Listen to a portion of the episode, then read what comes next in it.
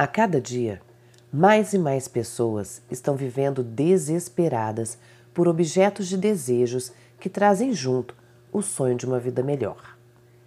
E esse desejo por versões up-to-date tem elevado o número de pessoas insatisfeitas e ansiosas. Armários lotados de peças que não foram usadas mais que duas vezes, o desespero pelo novo modelo de um objeto qualquer, a viagem que agora tem que incluir o roteiro da moda e até a comida que todos estão comentando nas redes sociais.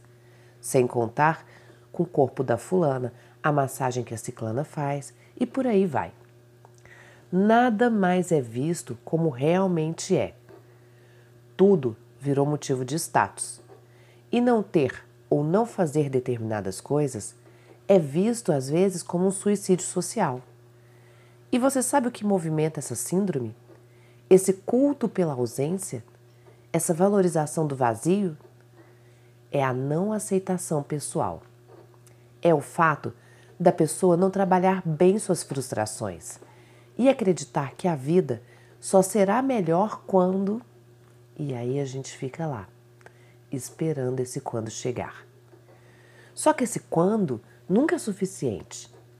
Não estou dizendo que não devemos sonhar com uma vida melhor ou que ambicionar algo seja um pecado.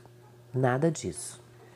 Mas o que não está certo é aceitar como normal essa necessidade de ter. Sim, o ter está sendo mais valorizado do que o ser. E isso está gerando um grande impacto na nossa sociedade.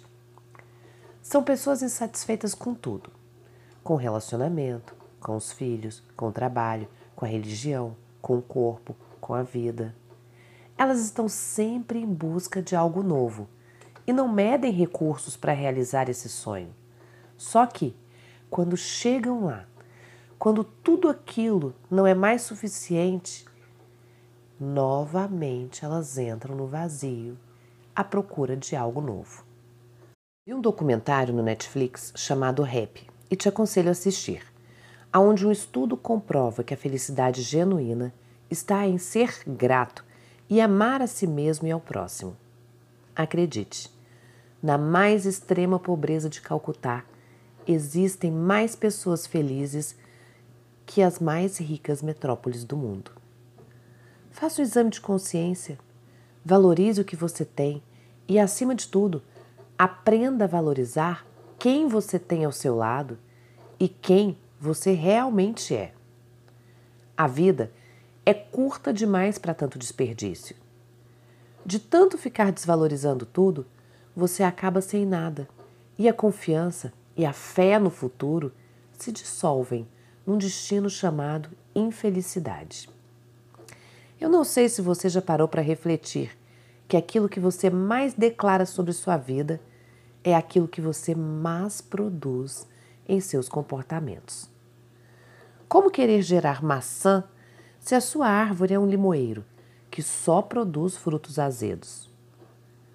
O que você declara sobre você é assim que você mais se comporta. Então, pare de declarar coisas como: eu não nasci para isso, eu não consigo mudar, eu sempre desisto, eu não consigo, eu sou assim mesmo. Eu morro se não tiver isso. Eu tenho dificuldades de emagrecer. Eu sou uma pessoa problemática. Eu só consigo fazer dieta por uma semana. É humanamente impossível fazer dieta aos finais de semana. Eu não consigo ir numa festa e resistir a um docinho. E por aí vai. Agora eu te pergunto: você já conseguiu vitórias duradouras declarando assim palavras de derrota? Hum, eu acredito que não. Sabe por quê? Porque o nosso cérebro, na região primitiva dele, é poderosíssimo, mas tem um grave problema. Ele realmente acredita em tudo que você fala. Assim, ao se declarar uma pessoa fracassada, ativará caminhos neurais e estímulos elétricos que favorecerão a criação de impulsos emocionais e comportamentais em direção à visualização que está gerando o reforço dessas constatações. Declarar palavras positivas ativam visualizações positivas que geram motivações positivas que geram emoções e comportamentos positivos. Então, escolha bem as suas batalhas e objetivos e as suas declarações. E declare de verdade com sentimento: eu já consegui. Eu sou maior que as minhas limitações. Eu tenho a grandeza necessária dentro de mim para alcançar o que eu quiser. Ei, acredita nisso e vai em frente, porque você é sim uma mulher incrível e poderosa. E eu tenho certeza que sabendo disso, você pode chegar cada vez mais longe. Com amor, sua coach, Roberta Frois.